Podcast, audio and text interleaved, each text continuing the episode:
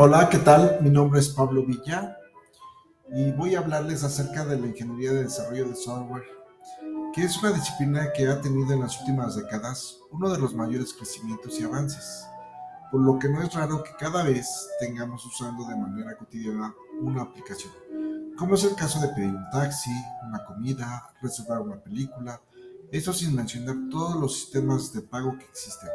Es por ello que en muchas de las ocasiones los usamos y ya ni nos damos cuenta que atrás de esto hay todo un desarrollo de software. Claro, para llegar a este punto se ha pasado por diferentes etapas desde el fix and cut, que prácticamente se codifica y se corregía hasta modelos muy eficientes en donde tenemos que documentar todos los procesos de, antes siquiera de hacer una línea de código. Sin duda, los métodos actuales han ido evolucionando tomando lo mejor de cada etapa de la historia de desarrollo. Son, sin duda, un método o un modelo que sea el mejor de todos. No lo hay. Sencillamente el mejor será aquel que mejor se adapte a las necesidades y procesos de desarrollo. Por lo que eh, les voy a hablar eh, brevemente qué es un modelo de software. Hay diferentes modelos.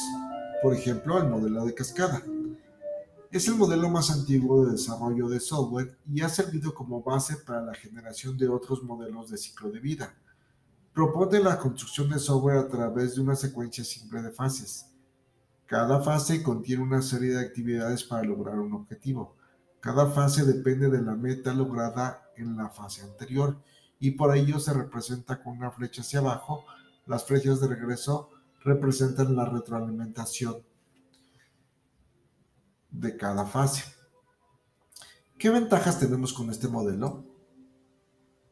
Bueno, pues las ventajas es más sencillo planear las actividades del ciclo completo, la calidad del producto es alta, permite trabajar con personal inexperto, es el modelo más conocido, es fácil de aprender y como todo, pues hay ciertas desventajas. La desventaja los proyectos reales no siempre siguen el orden que propone este modelo. Los cambios pueden causar confusiones al equipo del proyecto por la poca interacción que propone el modelo. Es difícil que el cliente, quien solicita la construcción del proyecto, exponga todos y cada uno de los requerimientos en un solo acto o en un solo momento. Y en este modelo se requiere que desde el comienzo del proyecto sean definidos.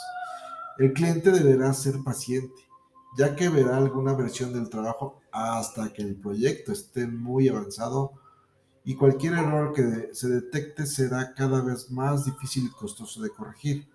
Este tipo de modelo genera estados de bloqueo.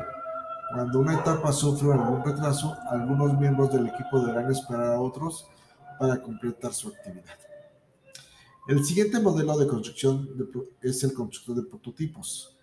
Este modelo fue creado como una herramienta para identificar los requerimientos del software. Facilita al equipo el desarrollo, entender los requerimientos del cliente y también ayuda al cliente a detallar más claramente las necesidades que tienen respecto a la construcción del software. ¿Qué ventajas representa? No modifica el flujo del ciclo de vida, reduce el riesgo de construir productos que no satisfagan la necesidad de los usuarios, reduce costos y aumenta la probabilidad de éxito. Exige disponer de las herramientas adecuadas. ¿Qué desventajas hay? El cliente puede confundir las primeras versiones del prototipo con el producto final. El cliente puede desilusionarse al saber que los prototipos no son el producto final y que éste aún no está construido. Se requiere compromiso y trabajo del cliente para estar revisando todos y cada uno de los prototipos. No se sabe exactamente cuándo será el tiempo de desarrollo ni cuántos prototipos se deben de tener que desarrollar. Si un prototipo fracasa, el costo del proyecto puede resultar muy caro.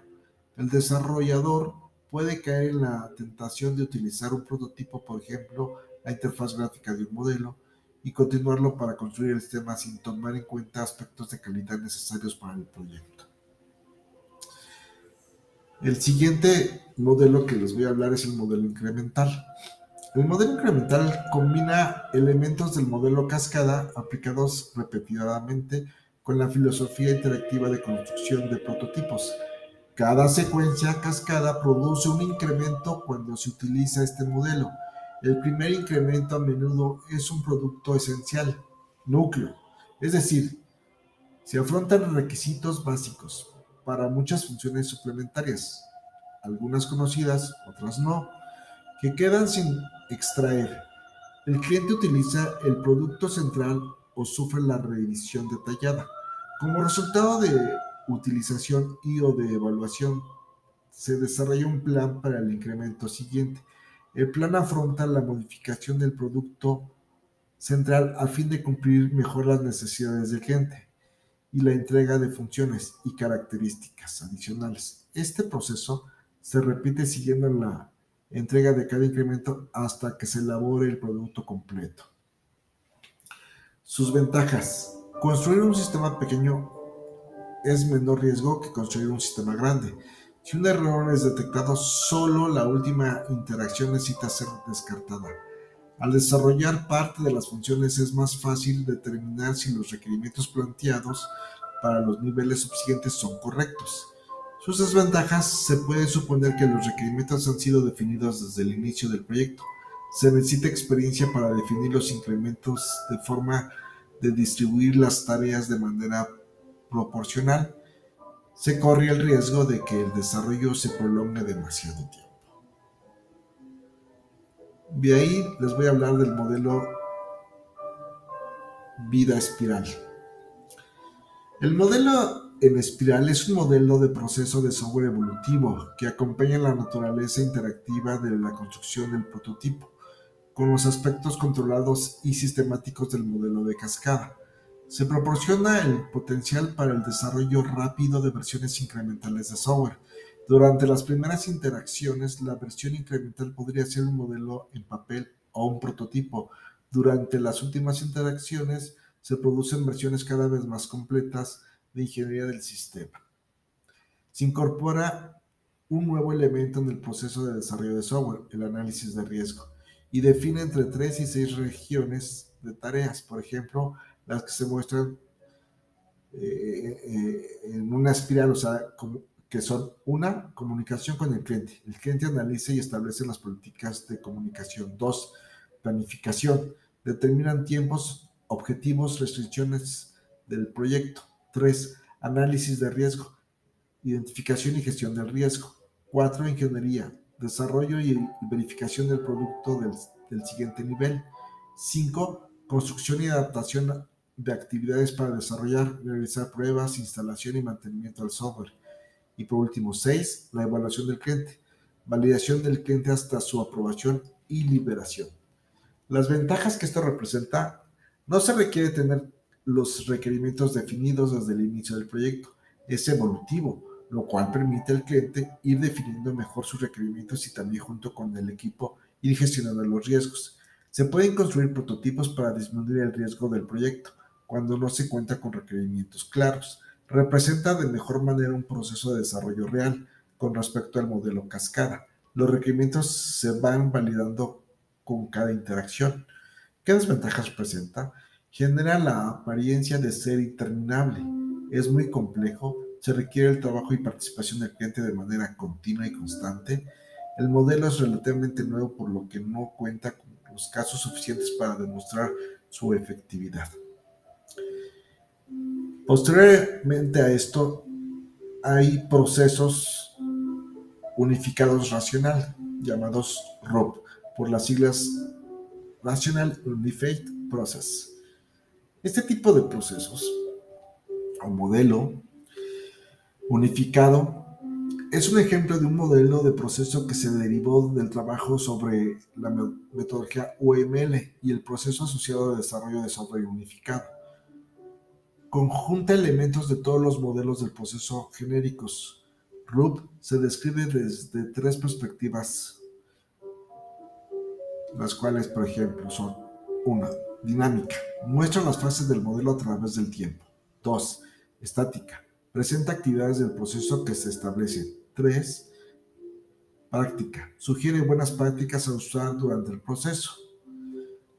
RUP como tal es un modelo en fases que identifica 4. Discretas en el proceso de software. 1. Inicio. Define el alcance y objetivos del proyecto. 2. Elaboración. Plan de proyecto, especificación de características y arquitectura base. 3. Construcción. Construye y opera el producto. 4. Transición. Transición del producto a la comunidad del usuario. Ventajas. Identifica y gestión del riesgo en etapas tempranas del proyecto. El conocimiento adquirido es una interacción y puede aplicarse de interacción a interacción. Desventajas, por el grado de complejidad puede no resultar muy adecuado. RUB es generalmente mal aplicado en el estilo cascada. Requiere conocimientos y procesos de UML. RUB no es un proceso adecuado para todos los tipos de desarrollo. Por ejemplo, para el desarrollo de software embebido. Y bueno, hasta aquí eh, hablo de los modelos que, que, hay. Y me quiero despedir sin antes comentar un modelo que ha tenido mucho éxito, que es la metodología Scrum, y está catalogado como una programación de métodos ágiles. Scrum tiene como objetivo gestionar y controlar los procesos de creación de software utilizando un modelo ágil, interactivo e incremental aplicando métodos como Ruby y metodología ágil como XP. Scrum es un conjunto de reglas, procedimientos y prácticas relacionadas entre sí que trabajan en conjunto para mejorar el entorno del desarrollo, reduce los gastos generales de organización y se asegura que coincidan las interacciones con los entregables al usuario final. Sus ventajas son la gestión y control se desarrolla de manera ágil, se reconoce explícitamente que los requerimientos pueden cambiar rápidamente en su enfoque interactivo e incremental del desarrollo del producto. Es posible utilizar todavía prácticas de ingeniería existentes dentro de Scrum para facilitar la introducción a los métodos ágiles en una organización. Es un enfoque basado en el equipo y ayuda a mejorar la comunicación y cooperación, útil para proyectos pequeños y grandes. Ayuda a identificar y luego eliminar cualquier obstáculo para el buen desarrollo del producto final. Y su desventaja una observación interesante relacionada con Scrum es que puede ser visto como un proceso que ayuda a concluir que existen las prácticas de ingeniería dentro de un proceso interactivo controlado. De este modo, proporciona los valores, procedimientos y reglas que pueden ayudar a introducir un proceso de desarrollo más dinámico y flexible. Y por mi parte sería todo. Agradezco su atención. Hasta la próxima. Chao.